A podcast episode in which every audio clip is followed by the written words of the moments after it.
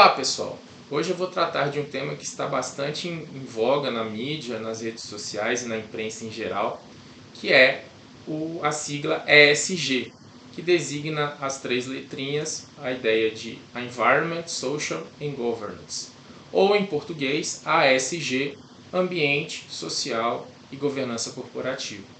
O que é essa sigla? Essa sigla designa uma compreensão sobre critérios, princípios e parâmetros de relacionamento entre o meio ambiente, o aspecto social e a governança corporativa.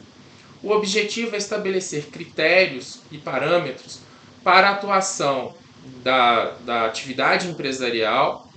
e assim obter o melhor resultado de acordo com os interesses de preservação do meio ambiente, desenvolvimento social e de governança corporativa, nesse caso protegendo os interesses dos stakeholders e dos shareholders.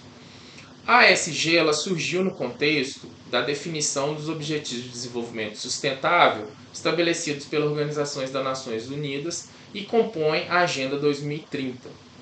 A partir da definição dos Objetivos de Desenvolvimento Sustentável, houve um, um grande impacto no âmbito financeiro, das instituições financeiras, principalmente a partir da convocação do Banco de Compensações Internacional, BIS,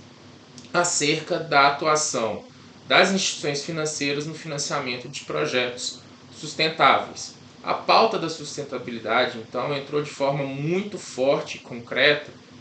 a partir da interação do BIS, do Banco de Compensações Internacional, na definição de investimentos sustentáveis, ou o que a gente chama de Green Finance, ou títulos verdes, o que a gente chama de Green Bonds. A partir da, da, do acerto da conven, convenção formulada no âmbito do BIS, que reúne todos os bancos centrais do mundo, dos países do mundo, o Banco Central Brasileiro ele constituiu o que se denominou a Agenda BC. A Agenda BC ela apresenta alguns princípios vetores que rege, regerão a atividade das instituições financeiras no âmbito nacional. Quais seriam esses princípios? A inclusão, a competitividade, a transparência, a educação e a sustentabilidade. A partir do enfoque da sustentabilidade, se desenvolveu por parte do Banco Central o conceito de finanças sustentáveis. E isso encontra-se sob consulta pública por meio da consulta número 82 de 2021, a partir do qual serão estabelecidos os critérios por meio do qual as instituições financeiras ofertarão crédito a projetos empresariais de investimento, na qual se observem esses parâmetros da ASG ou ASG. Ou seja, a captação de recursos por parte das empresas para a realização de projetos produtivos será pautada por critérios de governança corporativa, proteção e desenvolvimento ambiental, e desenvolvimento social, adequando esses projetos aos Objetivos de Desenvolvimento Sustentável da ONU. No âmbito da Comissão de Valores Imobiliários, seguindo também a tendência de implantação da ESG no país, houve a, a, a colocação de consulta pública para alteração da Instrução Normativa 480, que também afeta os critérios de captação de recursos no, no, no ambiente público para empresas que tenham interesse em realizar investimentos é, pautados por critérios de governança corporativa, desenvolvimento ambiental e desenvolvimento social. Então, a sustentabilidade se tornou um vetor muito importante hoje para a atuação empresarial como um todo. E isso segue um quadro normativo já instaurado no, no âmbito do direito brasileiro, que vem desde a definição da Lei de Improbidade Administrativa, a Lei 8429 de 1992, a lei relativa a, a, ao Estatuto Jurídico das Estatais, que é a Lei 13303 de 2016, e também, principalmente, a Lei Anticorrupção, que é a Lei 12.846 de 2013, que estabelece os parâmetros de relacionamento entre o setor privado e o setor público. É, existem também é, regulamentação e normas já vigentes de, de, já consolidados há bastante tempo em relação ao aspecto ambiental,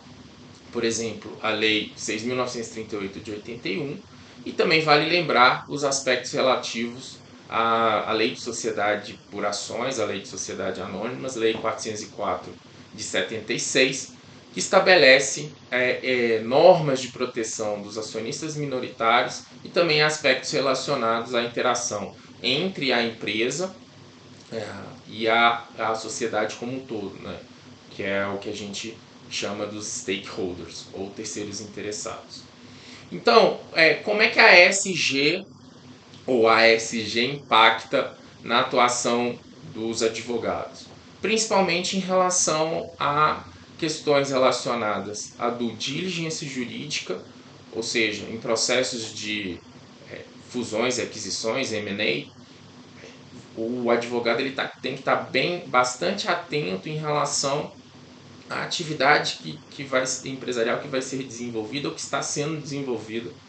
é, como objetivo do processo de, de aquisição ou de fusão ou outras operações societárias.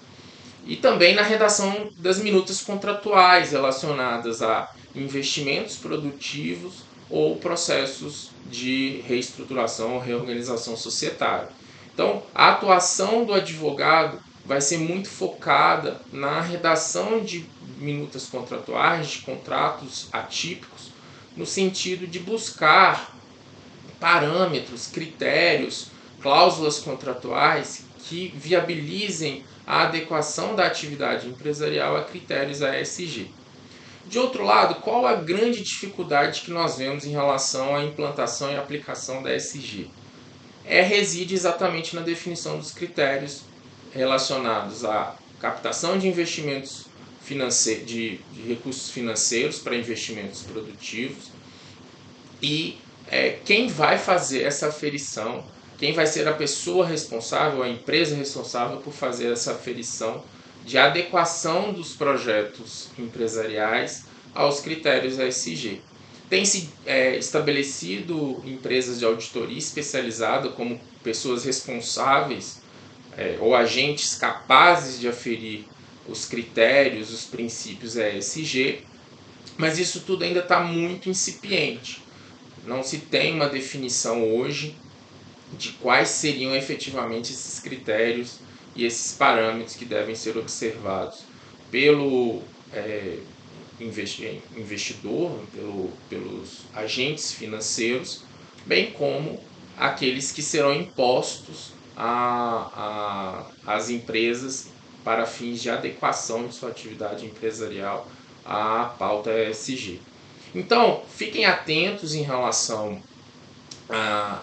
a pauta ESG, aos princípios ESG, aos critérios ESG, porque isso é um tema que veio para ficar em virtude da, do movimento global de sustentabilidade, principalmente capitaneado pela ONU e pela Agenda 2030, mas ainda carece, existem, existe a necessidade de estabelecimento de critérios normativos e parâmetros normativos